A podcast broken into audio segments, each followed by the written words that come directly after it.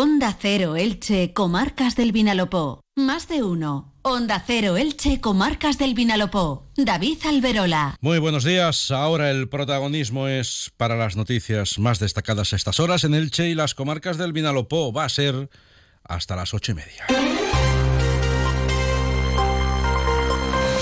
El primer apunte, como cada día a estas horas, es para la previsión meteorológica que nos acerca Jorge Miralles desde Tiempo Elche, que hoy nos cuenta que la de este martes va a ser una jornada con una mañana bastante nubosa, abriéndose claros a partir de mediodía. El viento va a soplar flojo en general al final del día, eso sí. Ese viento va a ser de noroeste y soplará moderado.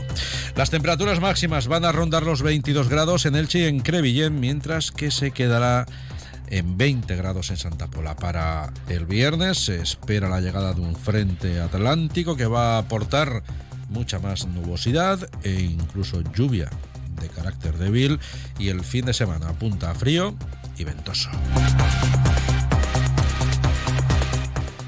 Más de uno. Onda Cero Elche, Comarcas del Vinalopó. El Palacio de Congresos de Elche, prometido por la Diputación de Alicante en el pasado mandato no cuenta de inicio con ninguna consignación económica concreta en el presupuesto de la institución provincial de este año, que va a ser aprobado mañana. Así lo denunció ayer el PSOE de Elche, que rápidamente obtuvo respuesta del equipo de gobierno en la Diputación de Alicante, que ha asegurado que en los próximos meses y a partir del remanente de tesorería del presupuesto de 2023, se creará una dotación, dicen, presupuestaria de 320.000 euros para la redacción del anteproyecto de esa infraestructura.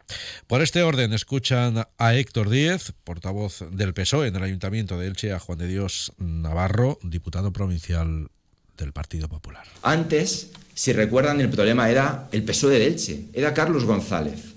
Era que poníamos palos en las ruedas y no expropiábamos los terrenos para la compra de esa parcela en la avenida de la universidad. Casi ocho meses después del gobierno del señor Ruz, no se ha movido ni un solo papel. Ya teníamos una partida presupuestaria de 250.000 euros para llevar a cabo ese anteproyecto en ejercicios anteriores, pero se ha aumentado a 320.000 viendo las necesidades que tiene ese anteproyecto. Va a ser una realidad y se va a ver con los eh, remanentes de tesorería que se van a implementar ahora en el mes de marzo y Elche va a tener el mejor parece congresos posible. En página de sucesos, la Policía Nacional ha detenido en Elche a dos hombres que entre ambos acumulan más de 70 detenciones anteriores tras ser sorprendidos accediendo al interior de una vivienda unifamiliar de una de las urbanizaciones de la zona del estadio de fútbol Manuel Martínez Valero, en la que finalmente afortunado y de forma afortunada no pudieron robar. Por otro lado, la Guardia Civil ha detenido a dos hombres, vecinos de Crevillén, a los que se atribuyen seis delitos de robo con intimidación y otro de robo de vehículo con daño en el mismo. Todos fueron perpetrados en Crevillén y en el municipio de Aspe. Además, la policía local de Elche ha detenido a otro hombre que está acusado de dañar al menos 10 coches estacionados en la vía pública en el entorno del Parque Jaime I. Valiéndose de ganzúas, pelotas de golf y destornilladores, el arrestado presuntamente rompió los retrovisores de esos vehículos. ¿Tu edificio antiguo no cuenta con un ascensor y se te hace cada día más difícil subir escaleras? Llama a Ascensores Serki. En Ascensores Serki ponemos a tu disposición un equipo de profesionales rápido y eficaz. Llama ya al teléfono 965 42 23 76 o visita serki.es. Onda Cero Elche, Comarcas del Vinalopó. ¿Pueden los robots ser útiles para el tratamiento de trastornos del espectro autista? La respuesta a esa pregunta es lo que busca una investigación impulsada por el Grupo de Neuroingeniería Médica y el Instituto de Bioingeniería de la Universidad Miguel Hernández de Elche, en la que también se ha implicado la Universidad Politécnica de Cartagena con la colaboración de la UNED y Fisabio. Se va a evaluar la utilidad de robots capaces de expresar emociones para ese tratamiento de trastornos del espectro autista, tratando de ofrecer soluciones personalizadas que integran robots sociales para mejorar el comportamiento y la respuesta social de niños con esos trastornos. Muchos de los niños y niñas con trastorno del espectro autista tienen problemas para reconocer las emociones y uno de los objetivos del proyecto es ayudarles a reconocer y gestionar esa información emocional. Sepan también que el Ayuntamiento de Elche ha impulsado un programa de mejora de todas las salas de estudio municipales. La primera actuación en ese sentido se ha realizado en la sala de estudios de Altavix, donde se ha mejorado su iluminación, eh, la seguridad, su red wifi, donde también se ha instalado una pantalla LED con información.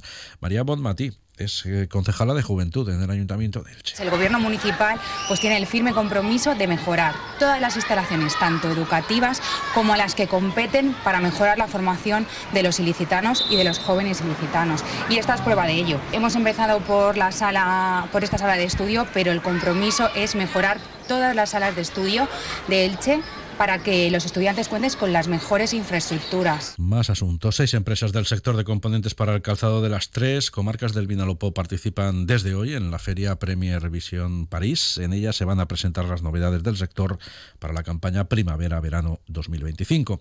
Hasta París se desplazan, se han desplazado tres empresas de componentes para el calzado de Elche, dos de Petrer y una de Villena. ¿Estás ahí? Despierta. Este invierno practica en Cable World el Intel ahorro. Ahorra de verdad de manera inteligente. Tres meses gratis y tus gigas por dos. Sí, despierta. Tres primeros meses gratis y tus gigas por dos. Ven ya a Cable World.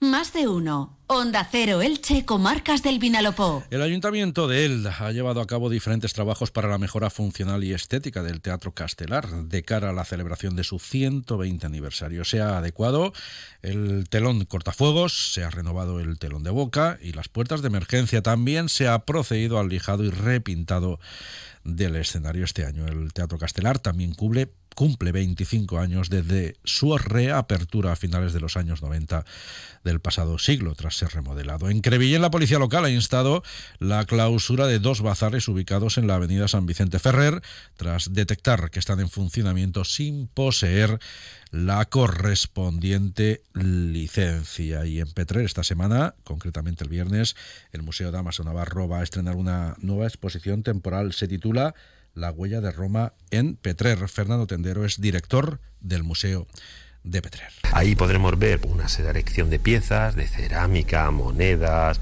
fragmentos cerámicos, también de, cocina, de, uso de materiales de construcción, otras piezas que son una sorpresa también que veremos y sobre todo la gran pieza que es un fragmento, un fragmento importante de casi 8 metros cuadrados de los mosaicos que aparecieron en la, en la plaza. Y el carnaval está a la vuelta de la esquina. La plaza de Baix de Elche va a ser el sábado por la tarde. El escenario de multitud de actividades dirigidas a todos los públicos. Se ha programado una fiesta infantil con hinchables y talleres. También se espera la presencia de personajes como Papá Pitufo, Pitufina o Goody de Toy Story, Pocoyo o Mini. La música también será protagonista en una fiesta de carnaval que se va a prolongar hasta la una de la madrugada.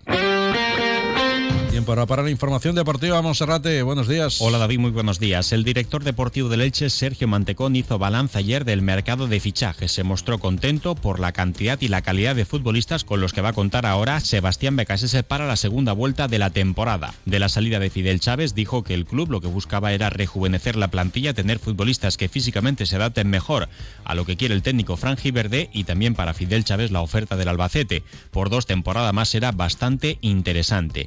En el capítulo de incorporaciones también fueron presentados ayer el central David López y el extremo Sergio Bermejo, que llegan muy ilusionados. Mantecón confirmó también la renovación por una temporada más de Óscar Plano, lesionado de gravedad en su tobillo izquierdo en el encuentro que despidió 2023 en casa ante el Club Deportivo Mirandés. También habló sobre el fichaje frustrado de un delantero. Por Randy Enteca Delche llegó a ofrecer 4 millones de euros al Rayo Vallecano y por Roberto Martínez, delantero del Málaga, 3 millones. El equipo andaluz de primera red se negó porque le considera una pieza fundamental para conseguir el ascenso a segunda división. Destacar también que la afición del Elche quiere viajar este fin de semana al País Vasco para presenciar en directo el duelo frente a la Morevieta. Se han puesto a la venta las localidades y también plazan el autocar para viajar con la Federación de Peñas. Y el próximo domingo a las 12, el Ático Club Balonmano Elche visitará la pista del San Sebastián para enfrentarse en un duelo directo por el liderato al ver a ver a San Sebastián. Comercial Persianera. Puertas, tableros, parquets, cocinas y bricolaje